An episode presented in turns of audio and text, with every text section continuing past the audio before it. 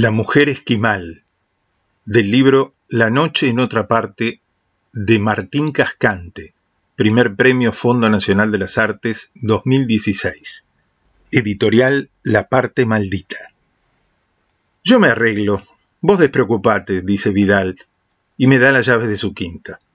Te tomas una semana, te instalas allá, mi señora no tiene problema. Lo necesitas, agrega. Yo lo dudo me cuesta cada paso que tengo que dar desde que Paula me devolvió la libertad. Te estoy haciendo un favor, me había dicho ella de espaldas, arrastrando el bolso con sus cosas y tratando de embocar la llave en la cerradura. Te lo estarás haciendo a vos, le contesté. Ni se dio vuelta para mirarme. Hace frío, Paula, estás desabrigada, grité. No nos aguantábamos más, pero todavía me surgía cuidarla. Ahora sin ella me cuesta ordenarme. Justo a vos que sos tan ordenado, reflexiona Vidal. Y tiene razón.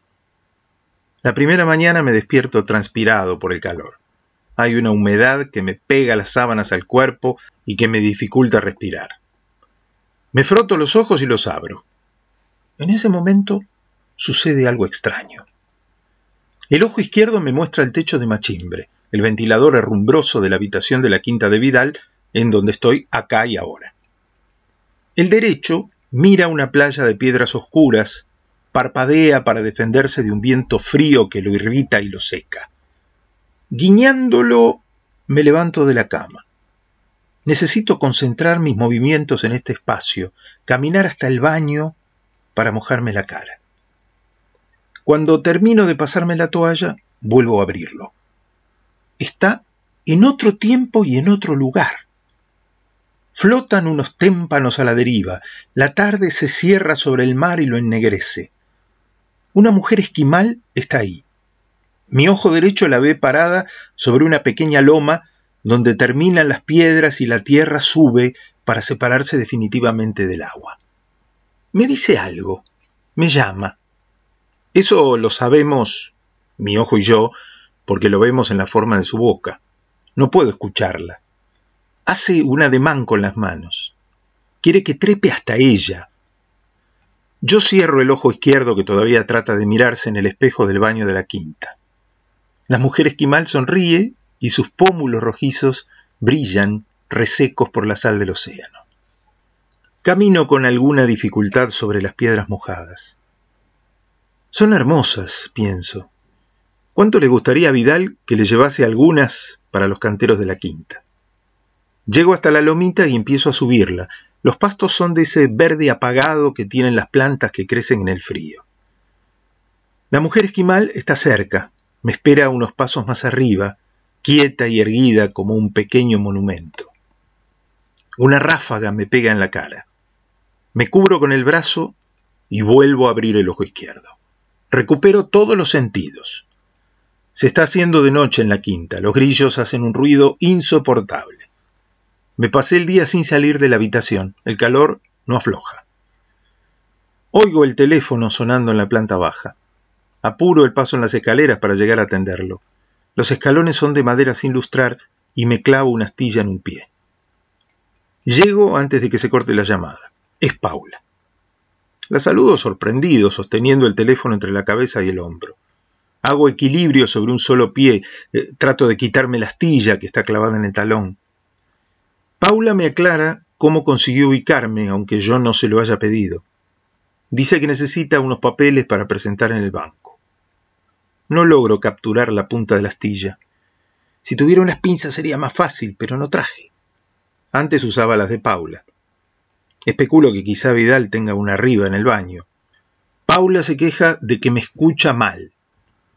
Puede ser el viento del Ártico, me sale decirle. ¿De qué viento me hablas? pregunta.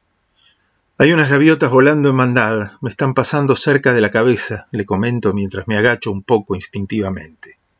Paula se queda callada. No creo que esté preparada para entenderlo si se lo explico. Termino de subir la loma y me acerco despacio a la mujer esquimal. Su rostro oscuro, su pelo grueso y renegrido contrastan con el gorro blanco de piel que lleva puesto. Yo la veo con mi ojo derecho, ella me mira con sus dos ojos rasgados y profundos. La mujer esquimal empieza a caminar paralelo a la playa. Tiene unas botas de cuero cosidas. Me gustaría hablarle, pero no me salen las palabras. A ella no le importa, por ahora parece conformarse con esto, apenas un ojo que la mira y la sigue con dedicada atención. Me veo las piernas y caigo en la cuenta de que estoy en calzoncillos, caminando por una playa de yuyos escarchados y témpanos que flotan en el mar. Pero no siento el frío, no siento otra cosa que la imagen de la mujer esquimal que camina un paso delante de mí en medio del silencio. Un golpe en la puerta me devuelve a la quinta. Bajo rengueando, llevo en la mano una pinza de depilar oxidada que encontré en el mueble del baño. Miro el almanaque que está pegado en la heladera Hace una semana que estoy acá y ni asomé la nariz al jardín. Todavía me sigo peleando con esta astilla. Vidal está parado afuera contra el ventanal, haciéndose visera con las manos para mirar el interior de la casa. Disculpa que te moleste, vine porque Paula está preocupada, me explica mientras pasa y se seca la transpiración de la frente con el antebrazo. Dejaste el motor de la camioneta en marcha, le advierto, mirando el humo blanco que sale por el caño de escape. Deberías cambiarle el aceite, agregó como consejo. Son dos minutos y me voy. No, no era la idea, dice con un tono de reproche y yo lo miro sorprendido, pero no le contesto para dejarlo hablar. ¿Qué haces con el ojo vendado? ¿Te lastimaste? dice mirándome por primera vez a la cara. Me llamó Paula y me dijo que te escuchó ido, incoherente. Yo hace dos días que te mando mensajes y no me responde ninguno. ¿Estás tomando algo raro? Me interroga sin dejar de sostenerme la mirada. Le explico que estoy bien y que seguramente Paula exagera, que lo de los papeles es un pretexto. Resulta que después de seis meses ahora el muerto tiene que dar señales de vida, digo, y sonrío para mí mismo, para festejarme la ironía. Me estoy riendo de nuevo sin darme cuenta. Camino relajado, descalzo, encima de la nieve. Puedo verla brillar a la luz del último sol con el ojo derecho. La mujer esquimal se ríe también y me señala una construcción de chapas y maderas pintadas de naranja. Son menos de 200 metros. Trato de apurar el paso y caminar a la par de ella, mientras de a poco empiezo a sentir la novedad del frío en cada parte de mi cuerpo. De cerca las maderas naranjas aparecen un poco despintadas. La mujer esquimal avanza y abre la pesada puerta hacia adentro. Yo me quedo esperando hasta que con un gesto me invita a pasar. ¿Cómo vuela la hora? lo escucho decir a Vidal. Está terminando de lavar la bombilla. Después guarda la azucarera en la alacena, dice que se va. Me dejaste solo con el mate, se queja. Sobre la mesa hay un cenicero con cinco colillas. Yo no fumé.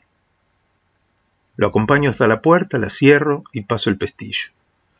Dijo que iba a estar dos minutos y se pasó toda la tarde acá. Qué ganas de molestar.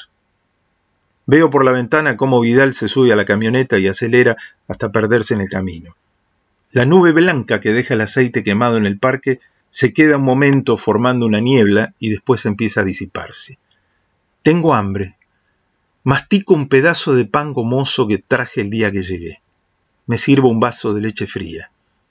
Debería ir a comprar algo, buscar un almacén pero no tengo ganas de salir, no me quiero ir de esta cabaña en la que siento un calor seco, placentero, diferente al que me agobia en el verano de la quinta.